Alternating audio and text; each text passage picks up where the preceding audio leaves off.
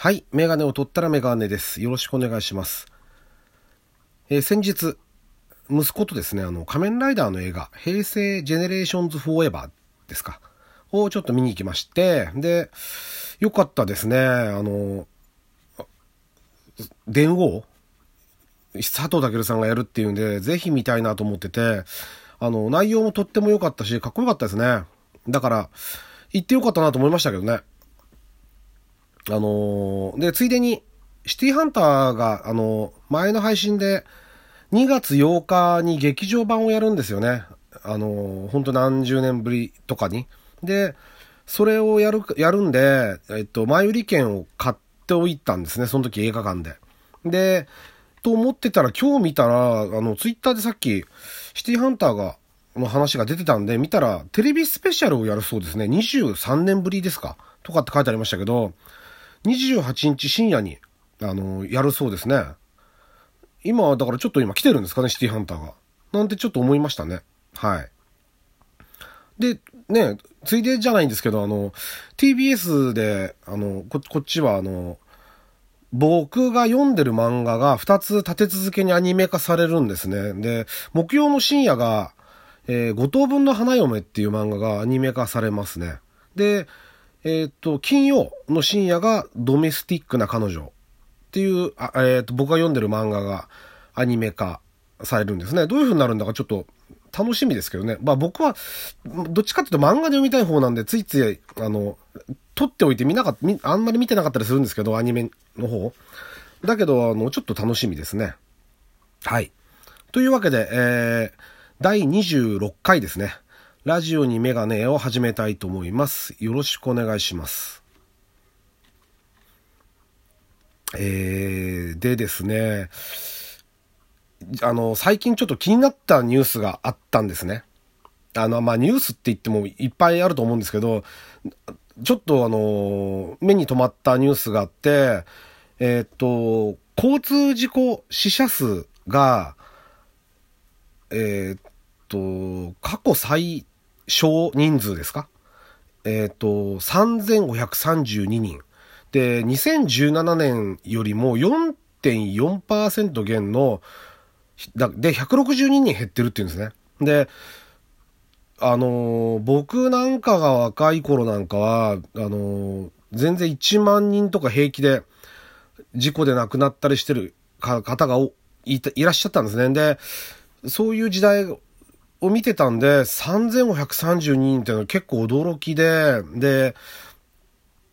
えっ、と、し、調べたら、あの、1970年、16,765人の方が亡くなってるんですね、交通事故で。で、それが3532人になったって。で、まあ、法改正とか、その自動車メーカーの努力のおかげっていうようなことがちょっと新聞にも出てたんですけど、あのこれはね、本当にそうだと思いますね。あの僕が見てて、その、明らかに自動車の安全性能っていうのはとても上がってると思いますね。で、あ、まあ、分かってる方は当然、ね、そんなこと知ってるよって言うかもしれない、知れないんですけど、やっぱりあの、自動車の安全装置っていうのは、アクティブセーフティーっていうのとパッシブセーフティーっていうのに分かれるんですよね。で、アクティブセーフティーっていうのは、いわゆる、うんと、事故を、うん起こさせないための装置になるわけなんで、例えばそれが、あの、アンチロックブレーキシステム、ABS だったり、あとはトラクションコントロールだったり、タイヤがこう滑るのを抑える。で、あとは、横滑り防止装置っていうのが今ついてる車が結構多いと思うんですけど、あれ今法律でつけなきゃいけないんですかね何年か前かから。で、それもあって、あの、今こういう装置がもうバッずらっとこうついてますよね。今の車は。で、パッシブセーフティっていうのは事故が起きた時に自分たちの身を守るものですよね。ただもう一番原始的なのはシートベルトですよね。シートベルト。で、うんと、その後に、例えばエアバッグとか衝突安全ボディとかってのが入ってくるんですけど、あ、ちなみにね、あの、まあ、これもね、ご存知の方は多いと思うんですけど、まあ、僕ら世代の人は、人間は結構知ってる話ですけど、エアバッグと ABS って最初、ホンダなんですよね。両方とも。レジェンドが、で、ちょっとそれ、さっき調べたんですけど、あの、レジェンドっていう車がホンダにあるんですけど、ああの車が、1987年に日本初のエアバッグを装備してますね。で、ABS に関してはプレリュード。これが1982年だそうです。に、あのね、あの頃はね、もう僕が免許を取った頃は ABS ってもうだいぶ言ってたんですけど、まだあの、ALB とかね、あの、アンチロックブレーキに関しては名前が結構メーカーによってちょっと違う言い方してる時期がありましたね。まあ、やってることは多分一緒だったと思うんですけども、あの、そういう時期がありました。で、あの僕がね、一番感じてるのはその電子制御のとかのこともそうなんですけど、あの、衝突安全ボディってやつですよね。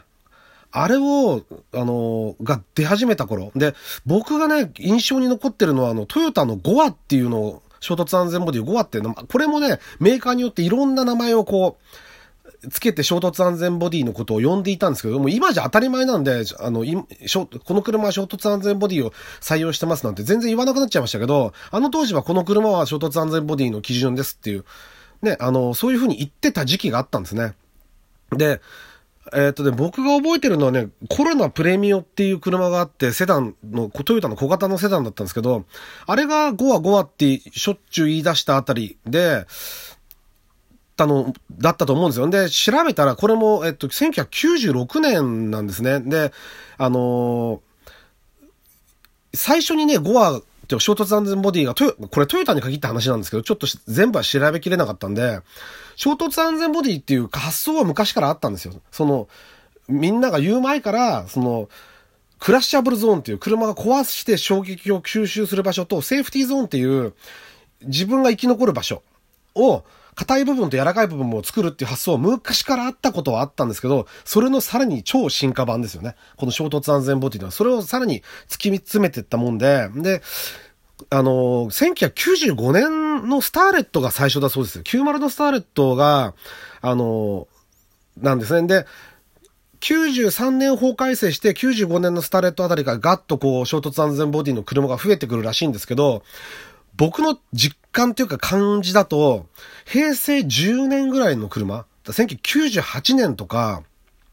あれぐらいのに新型になった車っていうのは、随時もうボディ合成が明らかに上がりましたよね。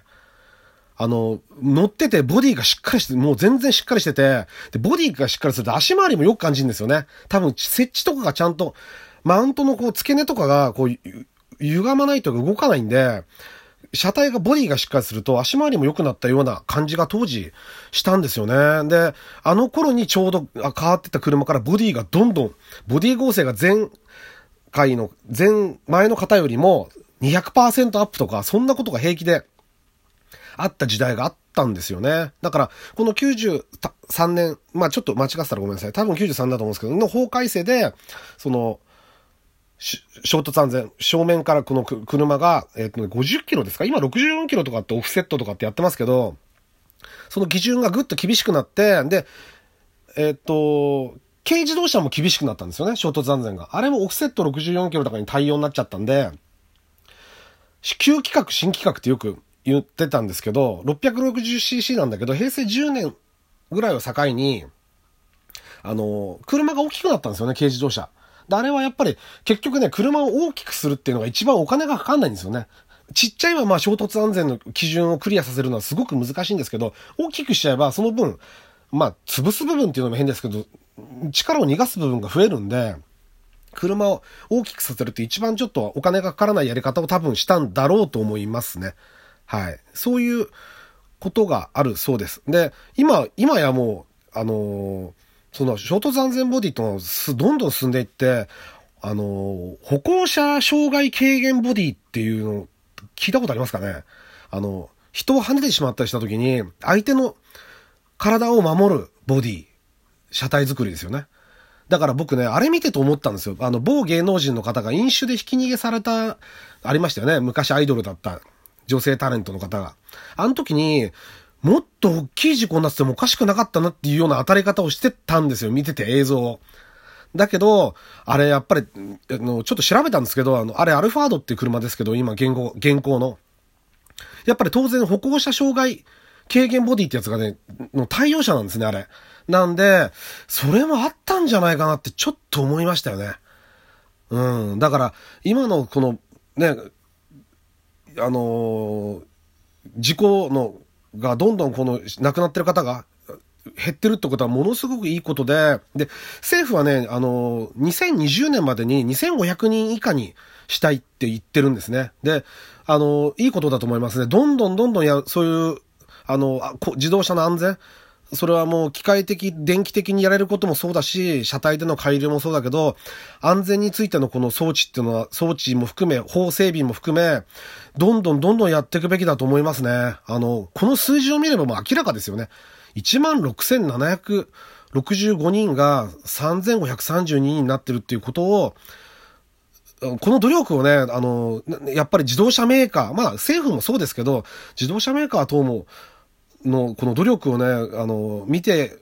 あげたいですよね。素晴らしい努力だと思いますね。はい。なんてことをちょっとあの、このニュースを見て、あの、思ったんでお話しさせていただきました。はい。あのまあ皆さんね、運転気をつけてると思うし、僕も気をつけてるつもりですけど、何があるかわからない。で、その際自分の命とか相手の命を守るのは、やっぱりそういう装置に頼らざるを得ないところもあるので、あのまあ安全装置に関してはね、ある程度お金かかってでも、あの今自動ブレーキとかもありますけど、やっていくのもいいかなっていうふうには、多少無理してでも、つけていくのもいいかなっていうふうに思いましたね。はい。というわけで、えっ、ー、と、衝突安全ボディというか、その自動車の安全に関するお話をさせていただきました。ありがとうございました。えー、また時間があったらやりたいと思います。